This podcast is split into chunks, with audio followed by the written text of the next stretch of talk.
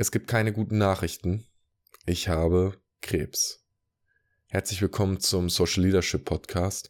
Ich weiß nicht, wann ich diese Folge veröffentlichen werde, aber ich möchte sie aufnehmen für dich und ich möchte sie frisch aufnehmen, um mit dir über Haltung zu sprechen, über schlechte Nachrichten zu sprechen und über das zu sprechen, was gerade in mir los ist und passiert. Und ich spüre, der Podcast sollte vielleicht wieder mehr in die Richtung des Miteinanders Redens halt kommen und des ähm, sich Austauschens. Und Digga, die Geschichte ist so.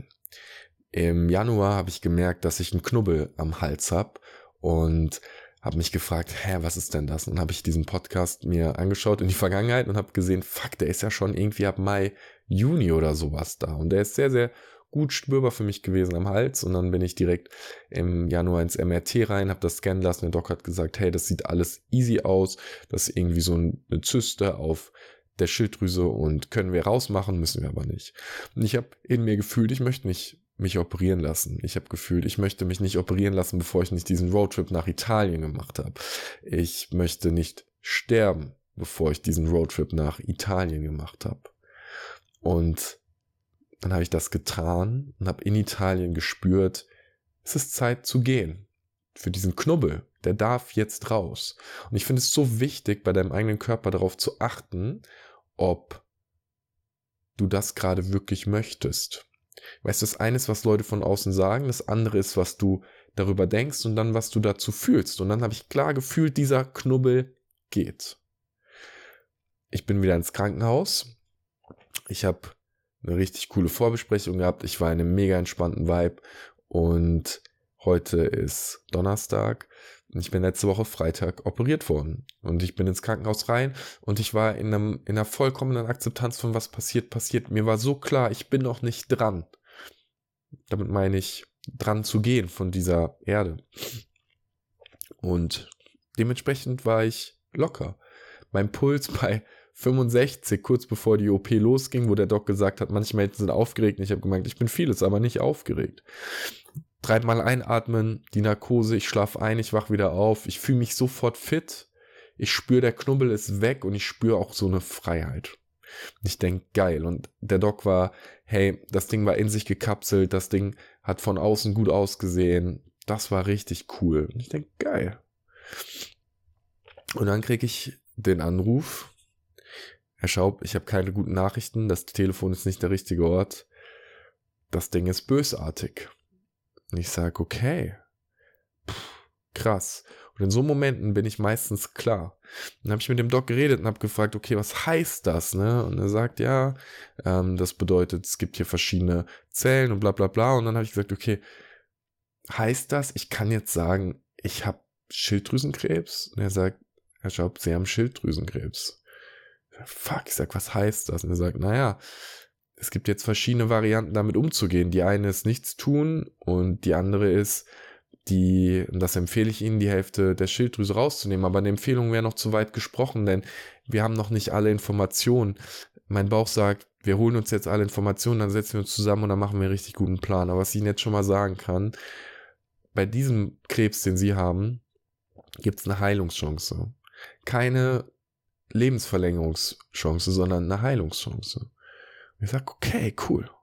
Das hört sich gut an. Und mein direkter Bauchimpuls war, dann machen wir die nächste OP.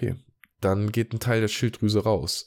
Was die Konsequenz, ohne Schilddrüse zu leben? Medikamente nehmen. Ohne Schilddrüse können wir gut leben. Das ist ziemlich gut erforscht. Das passt. Und weißt du, in dem Moment, als ich das erfahren habe, ich bin gerade auf einem Seminar, auf einer Fortbildung, bin ich von lauter Menschen umgeben, bin auf Fortbildung und eigentlich könnte ich jetzt in meinen Kopf gehen und die ganze Zeit durchspielen. Was heißt das? Was passiert jetzt? Wie gehe ich damit um? Was ist los? Drama, Sorgen, Zweifel. Sorgen in die Zukunft gerichtet, Zweifel, Vergangenheit. Und was ich getan habe, ist, dass ich mich zurückgelehnt habe und mich gefragt habe, okay, Mann, was nehme ich gerade wahr? Und ich spüre Angst.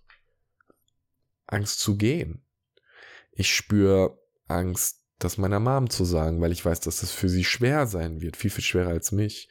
Ich spüre ganz klar, ich habe keinen Bock auf Mitleid. Gar keinen. Ich brauche nicht die Sorgen von anderen Menschen. Das hört sich jetzt vielleicht asozial an, weil die anderen Menschen ja auch Sorgen haben, aber es geht doch gerade um meine Gesundheit, um meine Genesung. Und wenn ich sage, ich will keine Sorgen von anderen Leuten haben. Und das bedeutet nicht, dass niemand nicht sagen darf, hey Mann, ich habe Angst um dich und ich möchte dich nicht verlieren, weil ich liebe dich. Das ist okay. Aber zu sagen, was ist denn, wenn das ist und was ist, wenn das ist und was ist, wenn das ist und die Leute spielen dir ihr eigenes Programm von Angst ins System rein, da habe ich keinen Bock drauf.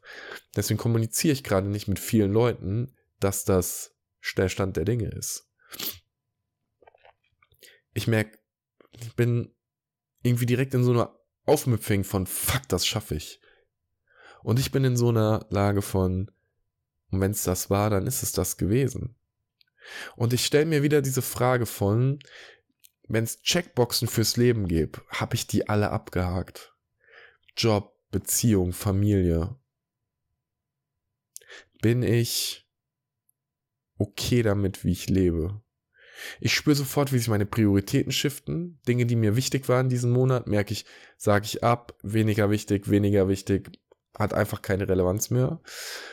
Und ich spüre, wie Menschen in diesem Umfeld hier auf einmal voll für mich da sind, mit denen ich rede, die, die da sind und sagen, hey Mann, das wird gut, wir kriegen das hin.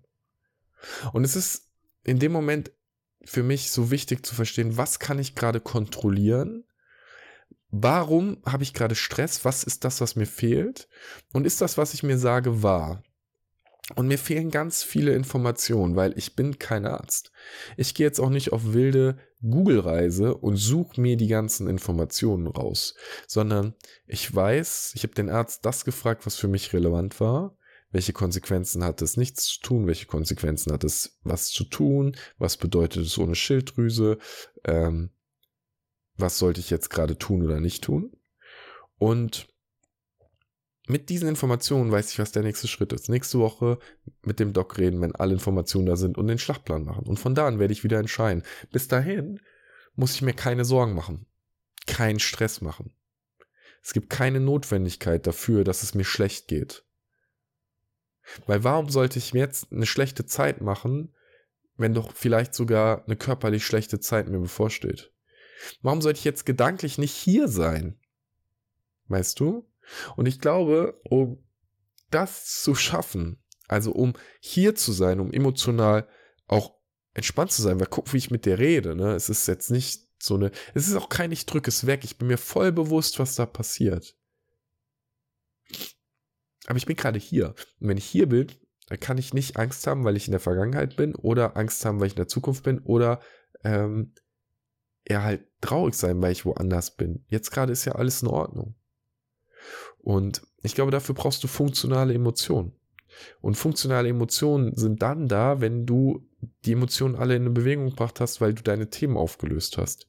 Und ich fühle mich klar. Ich fühle mich, als wenn das letzte Jahr mich so vorbereitet hätte, dass jetzt nochmal so eine neue Inkarnationsstufe kommt. Jetzt kann ich fragen, warum? Höres, gibst du mir das?